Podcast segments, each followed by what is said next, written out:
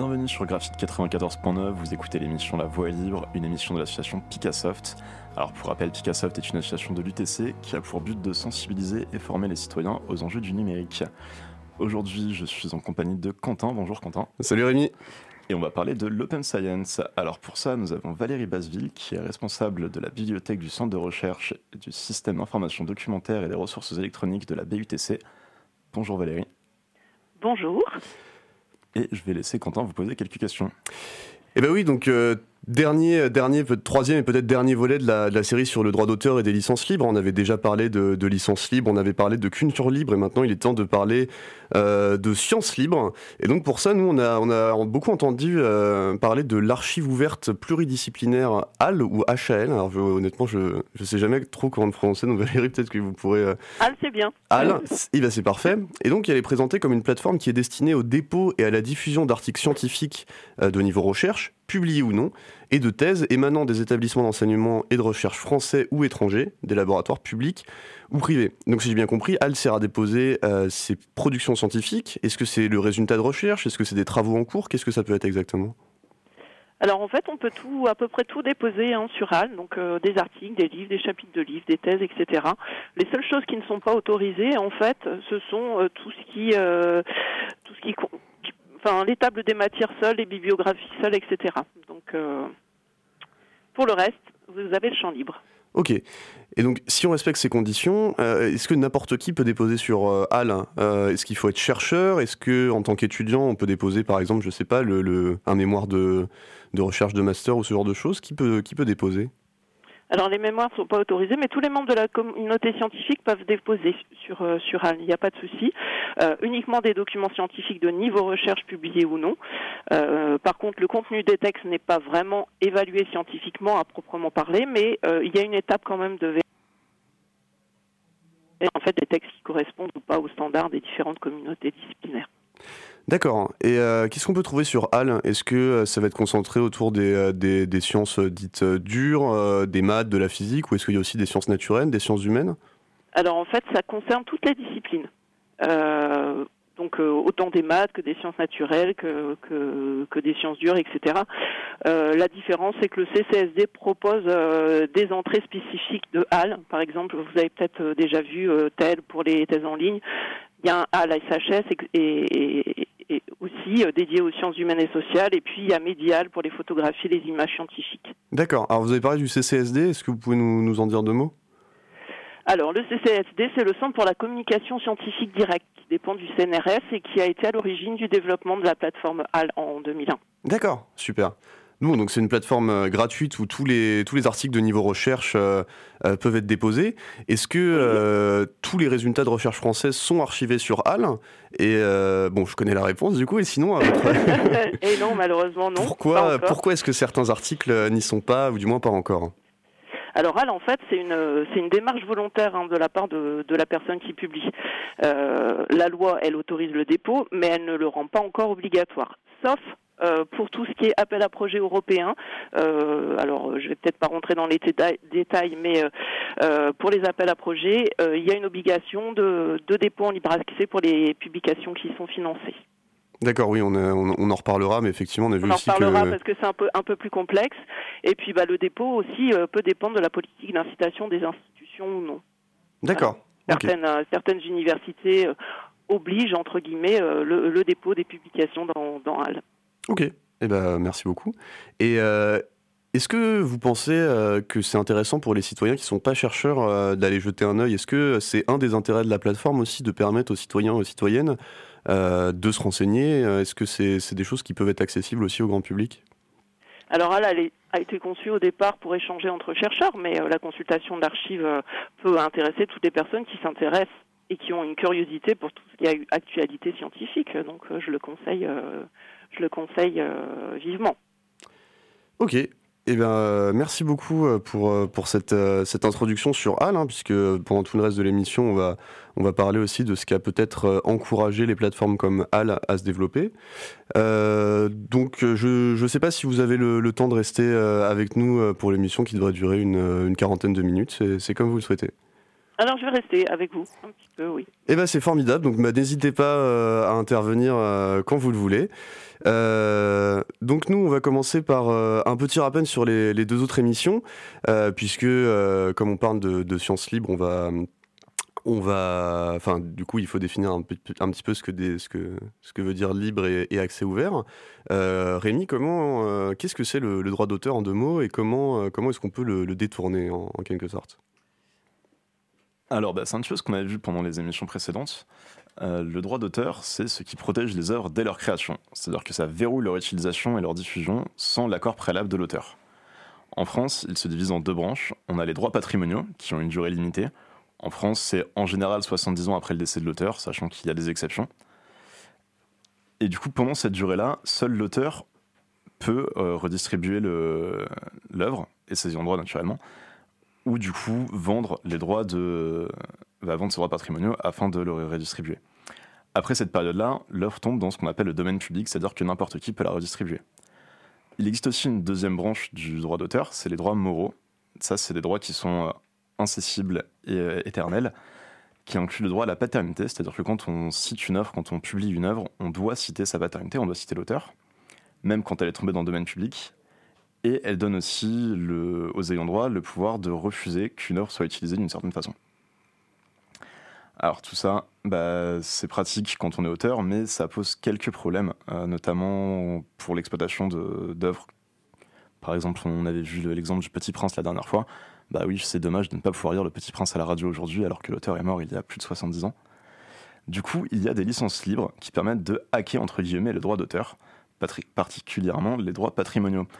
C'est-à-dire que quand on dépose une œuvre sous licence libre, l'auteur dit qu'il ne, faut pas lui demander l'autorisation pour l'utiliser.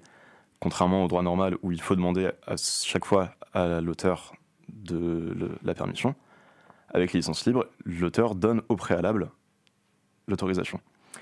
Du coup, ces licences libres sont un peu des catalyseurs de commun qui facilitent la libre circulation de la connaissance et du coup facilitent l'émergence de l'intelligence collective.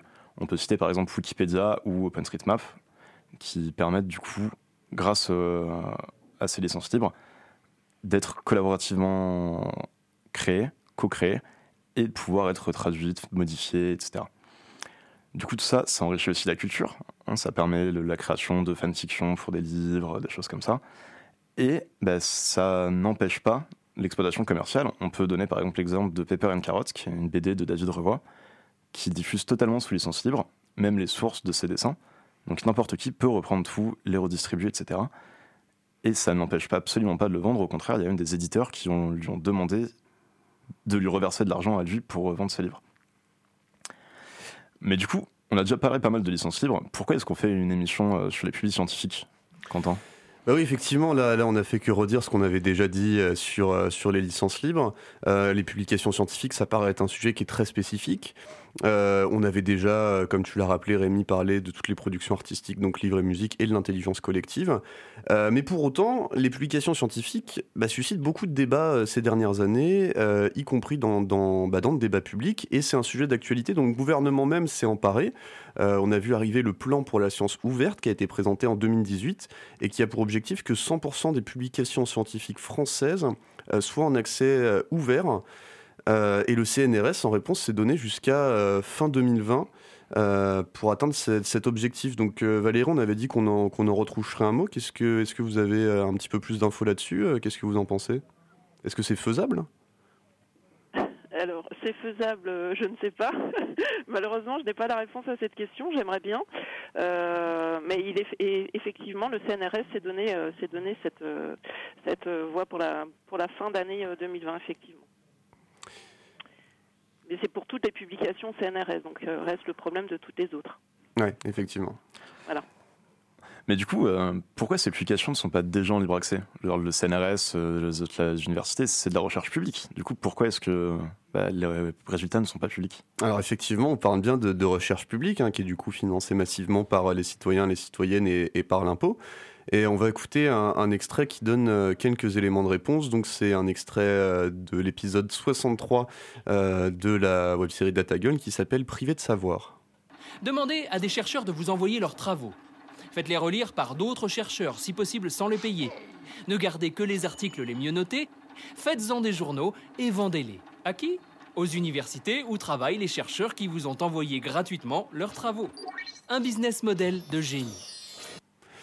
Alors, détaillons un peu du coup les origines et les fonctionnements de, ce système de publication dont on a eu un, petit aperçu euh, euh, très condensé. Donc, tout d'abord, bien avant Internet, on avait euh, les revues papier. Donc c'était en quelque sorte un des seuls moyens de diffusion de la, connaissance scientifique, en dehors des, des moyens informels, puisqu'on n'avait pas moyen de les diffuser à grande échelle. Euh, autrement que par le papier. Donc ces revues avaient un rôle, euh, enfin les éditeurs avaient un rôle important euh, dans la production de ces revues. Donc d'abord celui de mettre en page les revues, d'organiser, de publier des exemplaires, de les envoyer. Donc c'était une logistique très importante. Le nombre d'abonnés à ces revues était relativement faible. on parle de quelques centaines d'abonnés par revue et concernait essentiellement les universités d'un côté, les industriels de l'autre pour se tenir au courant des avancées scientifiques. Et c'est un système qui, s'il fonctionnait avec certes des défauts à l'époque, c'est progressivement perverti avec l'arrivée d'Internet parce que les revues y ont vu deux opportunités. La première, c'est celle de réduire les coûts d'édition parce que sur Internet, on n'a ni impression ni expédition. Et celle de toucher beaucoup plus de personnes, parce qu'effectivement, sur Internet, on peut toucher des milliers de personnes, c'est le cas avec les revues aujourd'hui. Et donc, ces deux points combinés, donc toucher plus de personnes et réduire les coûts d'édition, c'est aussi l'opportunité d'engranger beaucoup plus de revenus. Et c'est cette logique mercantile qui a conduit à une sorte d'aberration dont beaucoup de chercheurs sont victimes aujourd'hui. Mais du coup, euh, maintenant, puisqu'on a Internet, on pourrait se dire, mais pourquoi est-ce qu'on continue euh, à utiliser ces revues si on dit que les éditeurs finalement ont un rôle assez marginal et, euh, sont essentiellement des, personnes qui essaient de se faire un, maximum de pognon? Pourquoi est-ce qu'il y a ces revues, Rémi? Alors, bah, je vais rentrer un peu plus dans le détail de comment fonctionne ce système aujourd'hui. Donc, un chercheur ou des chercheurs financés par des fonds publics vont produire un article scientifique ces financements, les financements du coup alloués aux universités qui vont permettre de payer le chercheur et sa recherche sont souvent subordonnés au taux de publication. Donc c'est ce qu'on appelle le publish or perish. Il faut publier, sinon on a moins de financement. En plus, les revues sont classées selon un certain prestige, donc il faut publier dans les meilleures revues pour avoir le plus de financement, etc. Cette revue-là, euh, après, du coup, la publication va être soumise à ce qu'on appelle la revue par les pairs. Donc, c'est d'autres chercheurs qui vont relire l'article au sein d'un comité de lecture pour du coup voir si l'article est valable, garantir la qualité et potentiellement donner des, pistes pour améliorer, notamment de la relecture, etc. Il se trouve que les personnes qui font partie de ce comité de lecture sont la plupart du temps des bénévoles. Ensuite, une fois que c'est fait, c'est la maison d'édition qui va récupérer l'article, euh, corrigé du coup, auquel le chercheur va céder l'intégralité de ses droits patrimoniaux donc la revue a l'exclusivité sur l'article, le chercheur n'a pas le droit de la publier ailleurs, et il y a des options du coup qui permettent au chercheur de pouvoir payer l'éditeur pour que la, revue soit disponible gratuitement. Et du coup, une fois qu'on a fait ça, bah, cette revue, elle est revendue aux universités elles-mêmes. Donc on, a les financements qui vont au chercheur pour que le chercheur puisse publier dans une revue qu'il va devoir acheter pour consulter ses publications. C'est bien ça, Valérie? Oui, oui, c'est ça.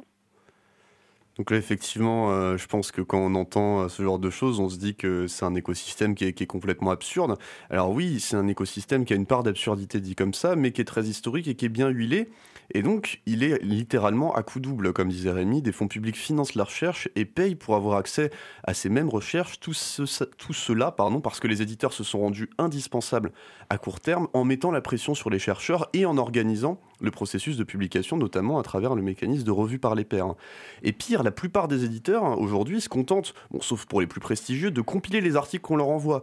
Donc les fautes d'orthographe elles-mêmes ayant été corrigées gratuitement par les comités de lecture, et ensuite de les revendre. Donc le coût d'édition est au mieux inférieur à 2% du coût total de la recherche, donc leur rôle effectif est très mineur, mais pourtant ils sont aujourd'hui une des portes d'entrée privilégiées pour la publication. Donc on peut citer quelques noms des géants euh, de la publication en ligne, euh, notamment Elsevier, Springer Nature, Wiley Blacks Bells et Taylor Francis. Donc ces éditeurs possèdent à eux seuls 40% des revues scientifiques et chaque année, les abonnements à ces journaux génèrent près de 8 milliards de dollars de chiffre d'affaires. Et pire, les tarifs des publications scientifiques ont augmenté en moyenne de 7%, alors que les coûts d'édition sont en baisse constante. Résultat, les profits d'Enzevier ont été multipliés par 4 depuis 20 euh, ans. Valérie, je ne sais pas si vous pouvez euh, nous dire deux mots sur euh, comment se passent les abonnements, par exemple, dans, notre université, donc à l'UTC. Qui choisit les revues? Est-ce que c'est un coût qui est important? Est-ce que c'est pénalisant? Comment, comment est-ce que ça se passe de votre côté? Alors au niveau des abonnements papier ou des abonnements électroniques? Alors plutôt des abonnements euh, électroniques puisque euh, c'est ceux qui nous intéressent aujourd'hui, c'est ceux qui sont les plus répandus j'ai l'impression, mais si vous avez un mot sur les abonnements papier, c'est avec plaisir. Alors pour les abonnements papier, je vais faire vite. Hein. En fait, on les limite de plus en plus puisque euh, on préfère euh, du coup l'accès numérique hein, qui est plus visible par l'ensemble de, la communauté scientifique et plus directement accessible. Donc euh, on ne prend le papier que quand on n'a pas la possibilité ou le choix d'avoir la version numérique. Pour les ressources électroniques, c'est un petit peu différent. Alors les abonnements sont pris en fonction évidemment des disciplines de l'université et donc effectivement on se concentre sur les éditeurs phares de euh, euh, de la publication scientifique qui de toute façon restent euh, les pionniers dans leur, dans leur domaine. Donc effectivement Elsevier, Springer, etc. Euh, les coûts sont en fonction évidemment de l'éditeur et, de la, et de la politique de l'éditeur. Alors si on prend le cas d'Elsevier, c'est l'un des plus gros euh, tarifs, on, va dire, euh, de la publication scientifique hein, au niveau de, de, l'abonnement. Les négociations sont d'ailleurs au niveau national, hein, puisqu'on passe par un consortium qui s'appelle Couprin euh, et qui nous permet en fait de rassembler l'ensemble des universités qui s'abonnent pour obtenir un peu des coûts. alors je dirais pas moindre, mais quand même. Euh, et c'est plus ou moins difficile en fonction des éditeurs. Donc euh, Elsevier reste vraiment le, le plus dur euh, dans ce domaine. D'accord, donc là on, voit qu'il y a vraiment besoin de, de s'organiser en quelque sorte pour pouvoir faire un espèce de bras de fer avec les éditeurs et réussir à négocier des tarifs. Quoi. Ça va vraiment pas de soi. Et Elsevier, c'est un petit encore un peu plus complexe que, pour les autres éditeurs, puisque en fait, ils se sont basés sur un sur une tarification qui était à l'époque euh, sur le portefeuille papier euh, et qui a généré en fait le coût de la de l'abonnement euh, électronique. Donc en fait, il y a une licence nationale pour l'accès aux archives et puis un surcoût d'accès à la version électronique. Enfin, c'est assez assez complexe et la, le désabonnement est quasi impossible. Donc c'est soit tout le monde, soit personne en fait. Voilà, pour faire simple. Ok, bah, ça ça a pas l'air joyeux. Mais du coup, bon, on a bien compris que c'était une grosse machine à fric. Ok, mais il y a beaucoup d'autres machines fric. Euh, pourquoi est-ce que celle-ci en particulier serait intéressante, Quentin?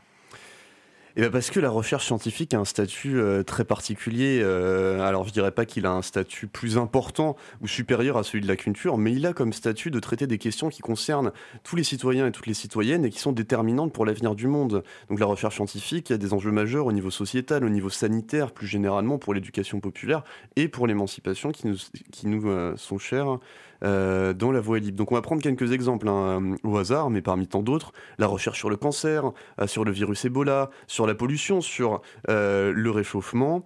Donc au hasard, hein, bien sûr, sont très actives et les avancées dans ce domaine permettront de sauver un nombre de vies considérable. Et si cette recherche est essentiellement fermée et que des universités ou même des particuliers ne peuvent pas se permettre de payer leurs abonnements en revue, eh ben on restera énormément le potentiel d'intelligence collective qui permettrait, in fine, probablement de sauver des vies. Donc à titre d'exemple, le CNRS dépense plus de 12 millions d'euros chaque année euh, pour une cinquantaine d'éditeurs. Et internationalement, c'est pas plus joyeux qu'en France. L'Université de Californie débourse 11 millions de dollars chaque année pour les revues d'Enzevier simplement. En France, en 2014, les universités auraient dépensé collectivement 105 millions d'euros pour ces abonnements. Qui d'autre peut se permettre une telle dépense? Même les universités qui ont moins de moyens et qui sont plus petites abandonnent. En 2016, l'Université de Montréal a renoncé aux abonnements à près de 2000 revues faute de moyens. Et donc, on a plein de conséquences à tout ça. Ce système va créer par exemple de la redondance euh, sur les recherches. Quand on n'a pas accès à des recherches qui sont déjà publiées, eh ben on peut travailler sur des sujets qui ont déjà été traités, toujours avec de l'argent public, plutôt que de mutualiser euh, les connaissances. Eh ben on va travailler en quelque sorte chacun dans son coin, ce qui peut constituer un frein à l'innovation. Alors un autre problème auquel on peut penser, eh ben, c'est celui des sources. Euh, on lit un article de vulgarisation dans un journal, en tant que citoyen, hein. On veut consulter les sources pour en savoir plus, euh, ou pour vérifier simplement euh, la crédibilité de l'article, et bien là il faut débourser plusieurs dizaines d'euros pour en savoir plus, ce qui dépossède complètement le citoyen de l'hygiène informationnelle la plus basique. Donc en résumé, c'est environ 90% de la recherche publique qui ne revient pas au public, les chercheurs, mais aussi les journalistes, les décideurs, les vulgarisateurs et, in fine, les citoyens et les citoyennes sont privés de savoir. Hein. Mais la question, c'est aussi de savoir, est-ce que ça a toujours été comme ça? Puisqu'on a parlé des revues papier d'Enzevier à la fin du siècle dernier, euh, enfin de, tous ces éditeurs qui avaient des revues papier, mais historiquement, comment c'était Rémi? Eh ben, c'était pas comme ça, effectivement. Donc, la publication scientifique fut un temps, les articles étaient considérés comme des communs. Donc les communs, c'est des, choses qui appartiennent à chacun. La propriété intellectuelle, du coup, sur ces questions-là, se travaillait essentiellement sur le critère de créatif des œuvres. Et donc, bah, énoncer les lois de la gravitation, par exemple, il n'y a pas de création, il n'y a pas de créativité de l'auteur, donc il n'y a pas de propriété intellectuelle dessus. Du coup, bah, il n'y avait pas de questions à se poser, et juste, on énonçait des lois, on énonçait des choses qui étaient par conséquent communes et libres. Du coup, au XVIIIe et au XIXe siècle, la citation longue était de mise. Hein. Quand on citait quelque chose, on citait parfois l'article entier, juste pour citer euh, une petite partie. Et les jurisprudences et jugements reconnaissaient les effets pernicieux d'une propriété littéraire perpétuelle sur la diffusion des connaissances. En 1852, un traité bilatéral entre la France et l'Angleterre lève toute ambiguïté sur ces questions et les dispositions se rapprochent d'une licence libre. On peut traduire, republier les articles dans de nouvelles revues, pourvu que l'auteur soit au moins cité. La Convention de Berne en 1886 prévoit ainsi que les articles de journaux ou recueils périodiques publiés dans l'un des pays de l'Union peuvent être reproduits en original ou en traduction dans les autres pays de l'Union, à moins que l'auteur ou les éditeurs ne l'aient expressément interdit. Et ça fonctionne plutôt bien jusqu'à la conférence de Berlin en 1909 qui met fin à ces dispositions en normalisant le droit d'auteur. Et progressivement, eh bien, toutes les revues profitent de cet état pour forcer les chercheurs à leur céder leurs droits ou alors à payer pour euh, participer, pour passer en libre accès. Alors comme d'habitude, on a dressé un tableau assez noir, mais euh, du coup Quentin, est-ce que tu as des solutions pour rapprocher la science des citoyens? Alors des solutions, oui, j'en ai des tas, euh, et on va, on va en citer quelques-unes. Alors la première, sans doute pas euh, la, plus souhaitable et la plus, euh, comment dire, pérenne, mais c'est une sorte de boycott qui peut se montrer efficace. Hein. Comme Valérie nous l'a rappelé, la négociation avec les éditeurs est très difficile. Alors elle peut passer d'un côté soit par des consortiums, des agrégats d'universités qui vont négocier collectivement les tarifs, ou bien par le boycott. Après, par exemple, après un bras de fer entre les universités néerlandaises et Elsevier en 2015, qui avait décidé eh bien, de ne plus payer pour les revues, euh, Elsevier accepte que 30% des publications scientifiques soient disponibles euh, en open access sans coût. On a d'autres exemples plus récents.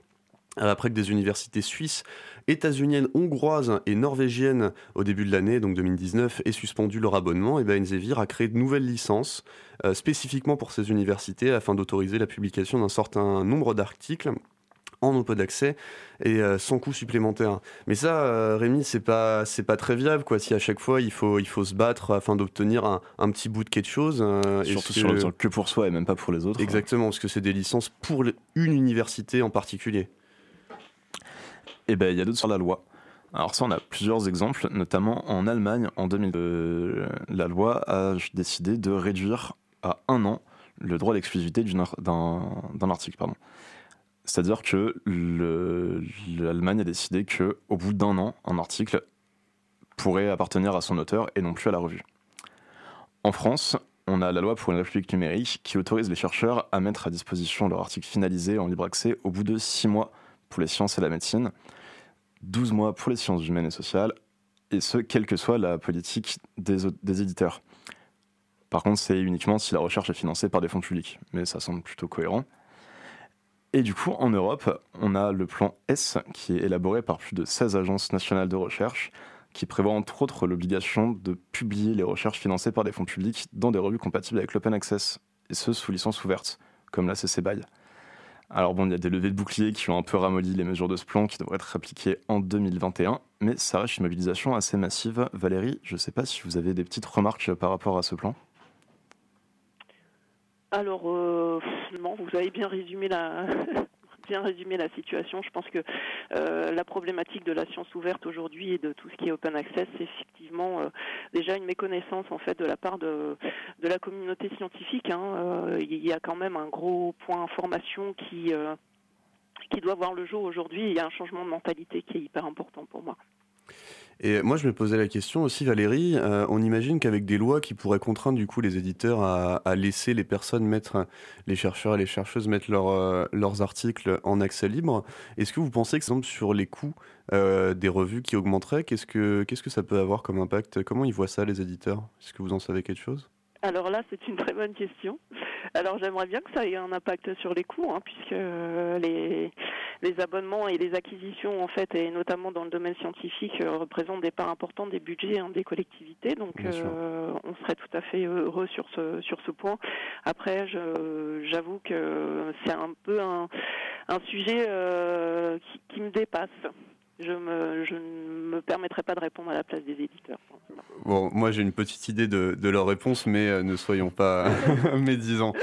Bon, alors on a, on a aussi une troisième solution hein, euh, qui consiste euh, assez radicalement à se passer de revues, par exemple, et de recourir aux licences libres. Donc aujourd'hui, avec le développement des, des, licences Creative Commons, dont on a longuement parlé dans cette série d'émissions, n'importe quel chercheur peut mettre à disposition son travail, par exemple, sur Internet. Alors là, se pose la question euh, de la revue par les pairs. Euh, alors, on peut aussi très bien imaginer se passer des éditeurs, hein, vu qu'ils font que l'organiser, mais en pratique ne font rien. C'est toujours les chercheurs qui travaillent bénévolement au sein de ces comités de lecture afin de garantir la qualité des publications scientifiques. Donc le fait que la revue par les pairs soit l'apanage des éditeurs hein, tient plus d'un étau qui s'est lentement resserré euh, que d'une nécessité. Alors on devait avoir Stéphane avec nous euh, dans l'émission pour euh, qui, lui travaille comme, comme cela sur son site As We May. Euh, .fr où euh, eh bien, il diffuse les, ses, recherches sous licence libre. Mais alors, on a aussi bien sûr besoin de plateformes en ligne qui sont sérieuses et qui peuvent se substituer aux revues dans leur forme actuelle. Et donc, on a déjà parlé d'HL, euh, d'AL, pardon. On peut aussi parler d'Open Edition, qui fonctionne plutôt dans le domaine des sciences humaines et sociales. Et en revanche, moi, je me suis vraiment posé la question, peut-être que, Valérie, vous avez quelques éléments de réponse.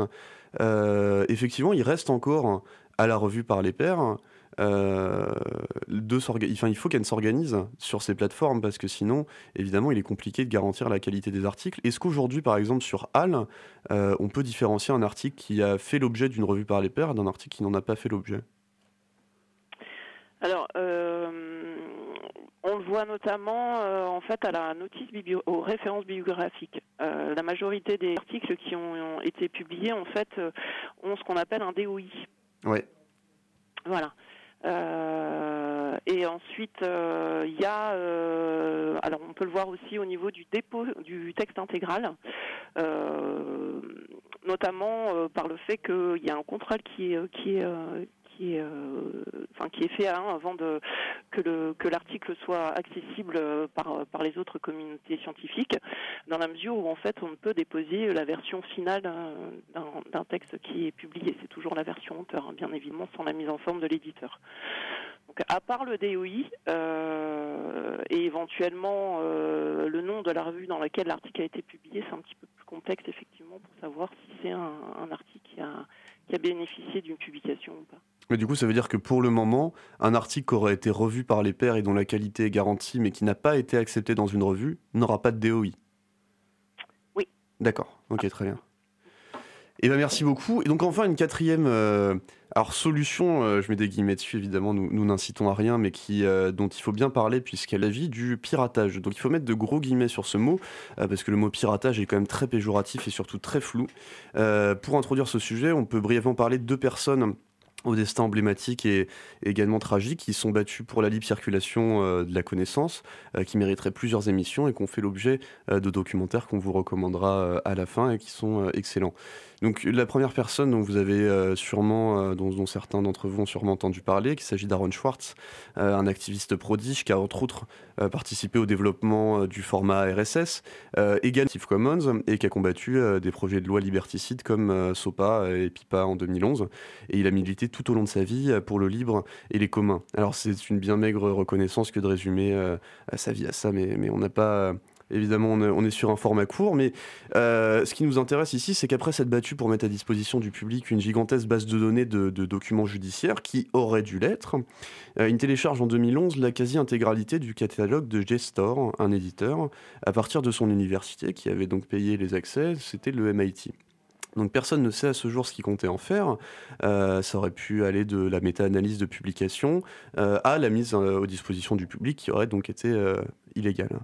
Et la justice américaine, plus que l'éditeur lui-même, hein, qui lui a abandonné les poursuites, s'acharne contre lui avec pas moins de 13 chefs d'accusation et la menace d'une peine de prison de 35 ans. Et la pression est telle qu'il ne se suicide au début de l'année 2013.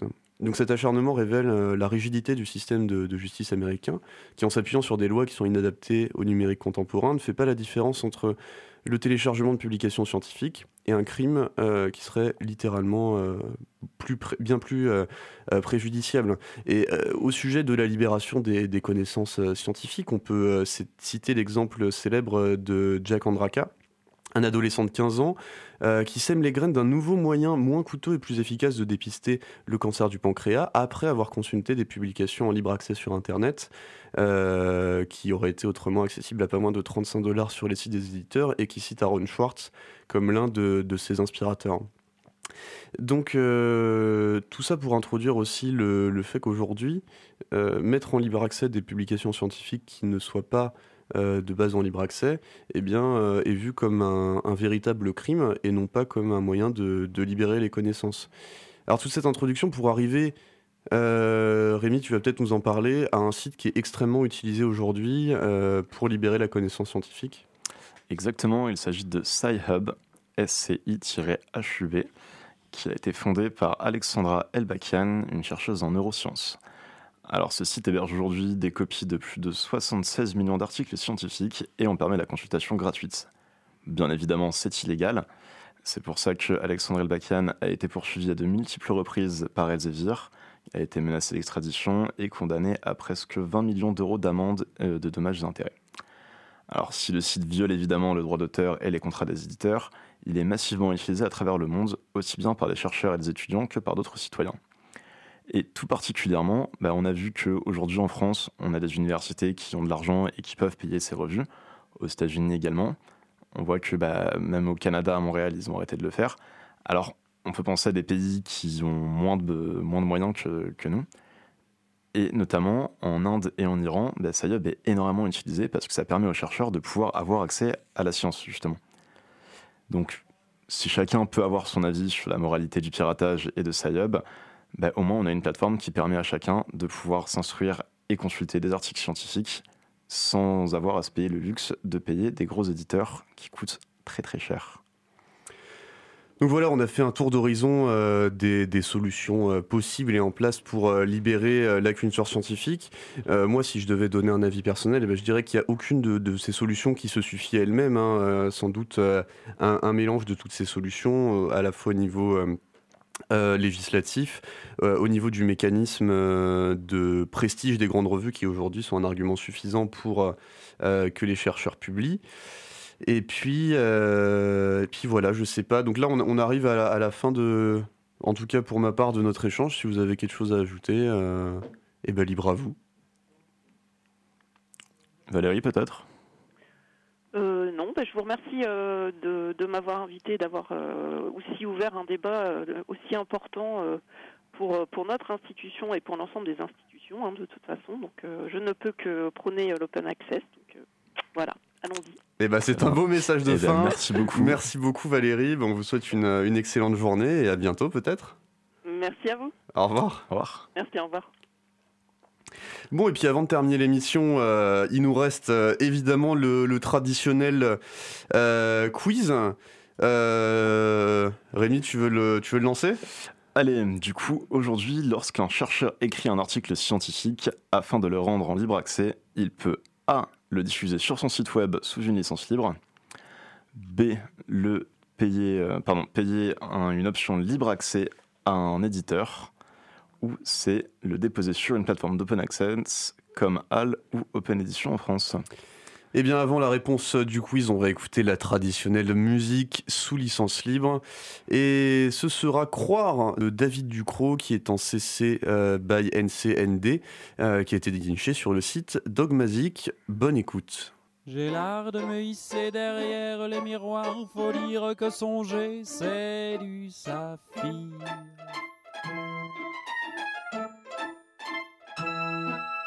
C'est l'acte de découper les cheveux en quatre et puis en quatre encore en quatre. Il faut croire.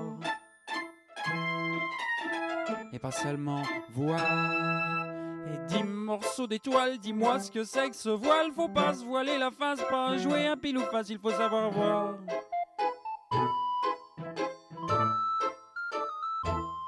Il faut savoir voir.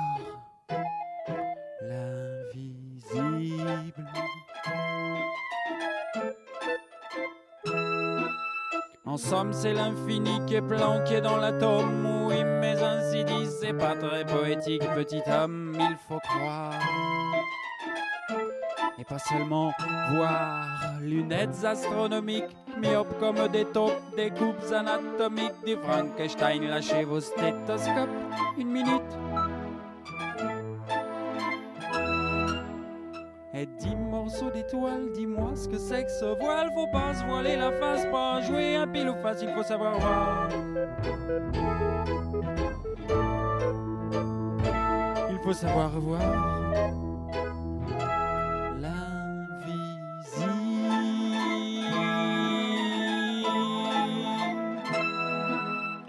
Dix morceaux d'étoiles, dis-moi ce que c'est que ce voile. Faut pas se voiler la face, pas jouer un pile ou face, il faut savoir voir.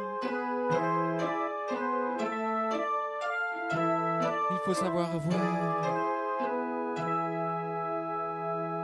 L'invisible.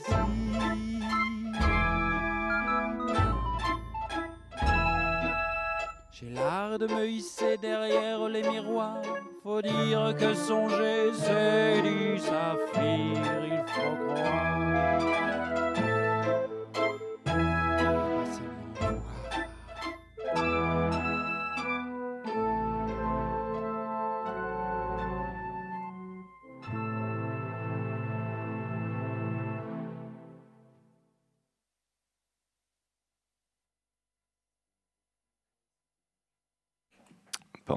Retour, c'était donc Croire de David Ducrot, en CC by NCSA, dé- déniché sur Dogmazic. Alors, pour finir cette émission, la réponse au quiz, eh bien, c'est un peu les trois. C'est-à-dire que gratuitement, on peut le diffuser sur son site web sous une licence libre, ou bien déposer sous une plateforme d'open access comme HAL ou Open Edition, ou alors, effectivement, on peut payer une option d'accès libre à un éditeur si on désire être édité. Euh, pour finir, Quentin, je vais te laisser nous dire quelques petits liens. Alors oui, liens, on a parlé tout au long de l'émission de HAL, qu'on peut retrouver sur hal, h-a-l.archive-ouverte, le tout au pluriel.fr. On peut également retrouver Open Edition, donc pour les sciences humaines et sociales, sur openedition.org. On avait dit qu'on mentionnerait le documentaire sur Aaron Schwartz, euh, donc il s'appelle The Internet Owns Boy. Il est diffusé sur Internet sous licence libre, euh, évidemment, donc il raconte son histoire beaucoup mieux que nous et, euh, on vous le recommande. Euh, le site où, euh, Stéphane Crozat diffuse euh, ses travaux et articles euh, sous licence libre également, donc c'est aswemay.fr. Et enfin, euh, un site où on peut trouver euh, l'adresse de SciHub, whereisscihub.now.sh. Euh, bien sûr, comme on en avait parlé, comme euh, ce site est illégal euh, dans la plupart des pays, eh bien, il est soumis à la censure DNS et pour ça, on vous renvoie à notre émission sur euh, la neutralité du net. Voilà Rémi pour les liens. Super, merci beaucoup. Et ben, je pense qu'on peut s'arrêter ici. Merci à tous et bonne fin de journée. Yes, bonne journée, à la prochaine. Ciao.